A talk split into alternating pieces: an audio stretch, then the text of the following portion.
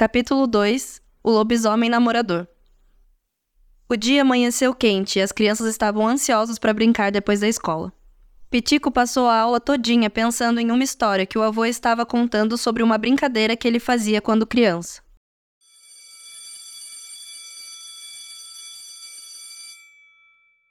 O sinal do recreio bateu e Pitico foi correndo para o pátio. Lá ele encontrou Matias, neto da dona Teresa, Matias adorava uma daniesa e foi logo falando.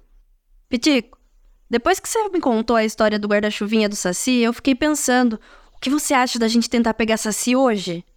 Ah, hoje eu não posso, respondeu Pitico. Meu avô vai me ensinar uma brincadeira que ele fazia quando era criança. Outros meninos ouviram a conversa e logo se interessaram. Seu Lázaro era muito querido pelos amigos do neto. A turma toda perguntou se também poderia ir.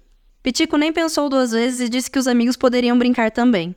As aulas depois do recreio demoraram para passar, porque todos só pensavam na tal brincadeira da infância do seu Lázaro. As crianças falaram tanto sobre isso que até a professora ficou curiosa.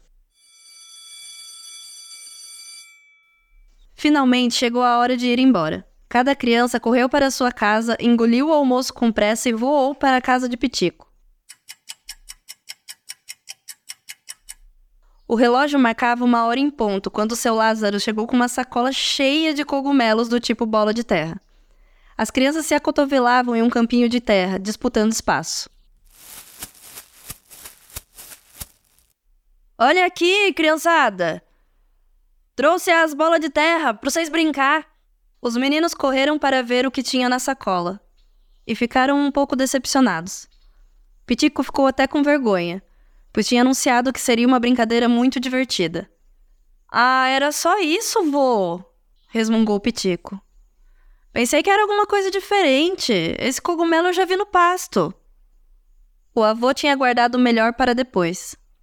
Ele fingiu estar chateado e falou: Tudo bem, Pitico. Se você não quer brincar com o cogumelo que pinta o pé de roxo e solta fumaça, eu jogo todos esses fora.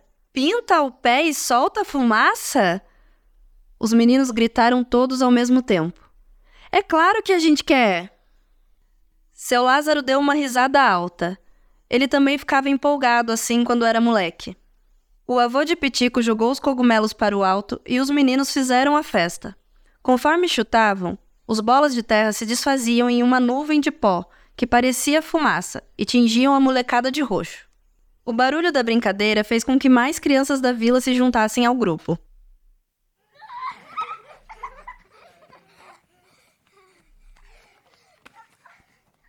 A criançada corria de um lado para o outro, ora chutando os cogumelos, ora atirando nas costas de um mais distraído. O suor escorria roxo nas testas e costas da garotada. Todos estavam rindo e se divertindo, quando de repente, Pitico tropeçou em uma pedra e ralou o joelho. A brincadeira parou na hora. A criançada ficou quieta e Pitico deu um grito. Ai, minha perna! O grito foi tão alto que Dona Chica e Filó apareceram na porta da cozinha para ver o que tinha acontecido. Pitico da vó, o que aconteceu, meu filho? Seu Lázaro ficou assustado. Ele sabia que daninheza de criança muitas vezes terminava em joelho ralado, mas Pitico estava chorando muito. Chica, chama a mãe dele, bem. O Pitico ralou feio o joelho. Minha Nossa Senhora, ajuda esse menino. Filó estava com os olhos arregalados de tanto susto. Seu Lázaro ajudou Pitico a se levantar, enquanto Dona Chica foi chamar Maia, a mãe de Pitico. Os amigos acompanharam Pitico até a varanda da casa e trouxeram água para lavar os ferimentos. Seu Lázaro pediu para Filó trazer um copinho de água com açúcar para acalmar o neto e também um potinho que estava em uma sacola atrás da porta. Pitico, quando eu era criança, minha avó usava bola de terra para passar nas feridas. Pitico ainda chorava muito e não conseguia prestar atenção no que o avô estava falando. Mesmo assim, ele continuou. A avó da Chica também. Foi ela que ensinou a minha avó. Ela aprendeu com a mãe dela, a bisavó da Chica. Ela morava em uma aldeia, sabia? Ela sabia de tudo das curas da terra. Os amigos de Pitico ouviam a história com atenção. Filó estava empoleirada no avô observando tudo. Ela que ensinou a gente a esfarelar a bola de terra e colocar nas feridas. É uma beleza. Deixa eu colocar um pouco no seu joelho. Seu Lázaro percebeu que o ferimento estava mais profundo do que ele imaginara. Pitico, Vou lá dentro e já volto. Vou buscar o outro, que tem picumã junto. Ao entrar na cozinha, Lázaro deu de cara com a filha, Maia. Pai, o que aconteceu com o Pitico? Ah, fia, coisa de criança. Ele estava brincando com a bola de terra e tropicou. Mas eu vou passar uma coisinha que vai sarar bem logo.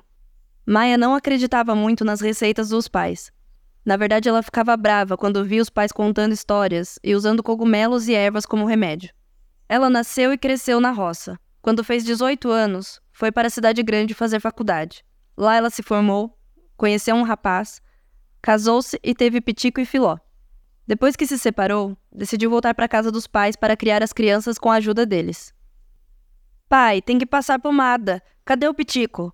Vou levar no médico agora. Dona Chica, que ainda se recuperava do susto, falou para a filha: Calma, filha. O menino tá bem.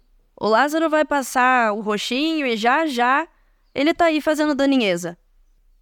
Seu Lázaro viu que a filha ainda estava desconfiada. Então continuou. Ô, oh, minha filha, confia nos costumes da gente. Esse pessoal novo, igual você, acha que a gente não sabe de nada. É por isso que essas receitas estão desaparecendo.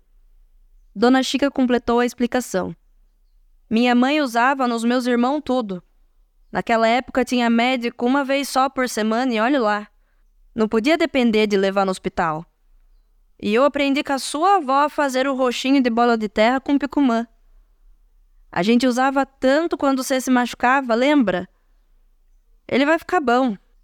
Seu Lázaro e Dona Chica voltaram para a varanda. Maia decidiu espiar a mãe cuidando de Pitico. Seu Lázaro passava o pó roxo nos ferimentos do menino com muito cuidado, enquanto Dona Chica começou a contar uma história. Sabe, criançada, minha mãe, bisavó do Pitico e da Filó, chamava esse cogumelo de cocô de lobisomem. As crianças deram muito risada desse nome. E ela quase que casa com um lobisomem. Ela contava que quando ela era uma mocinha de 15, 16 anos, ela namorava um moço. Aí um dia de noite, ela ouviu os cachorros gritando e os vizinhos falaram que era o lobisomem. Nesse momento, Pitico já tinha se esquecido da dor e estava prestando atenção na história também. E era mesmo lobisomem, vó? Aí ela fez assim. Saiu lá fora, mandou o lobisomem vir buscar o sal no dia seguinte. E não é que no dia seguinte o namorado dela veio? Enquanto ela estava acendendo o fogão, o danado do homem pediu um pouco de sal. Dona Chica, perguntou Matias, e ela casou com ele mesmo assim? Não casou. Ela falou que não queria mais nada com ele. Quando Dona Chica terminou a história, o ferimento de Pitico já estava melhor. Maia, já mais calma, foi abraçar o filho e se certificar de que ele estava bem.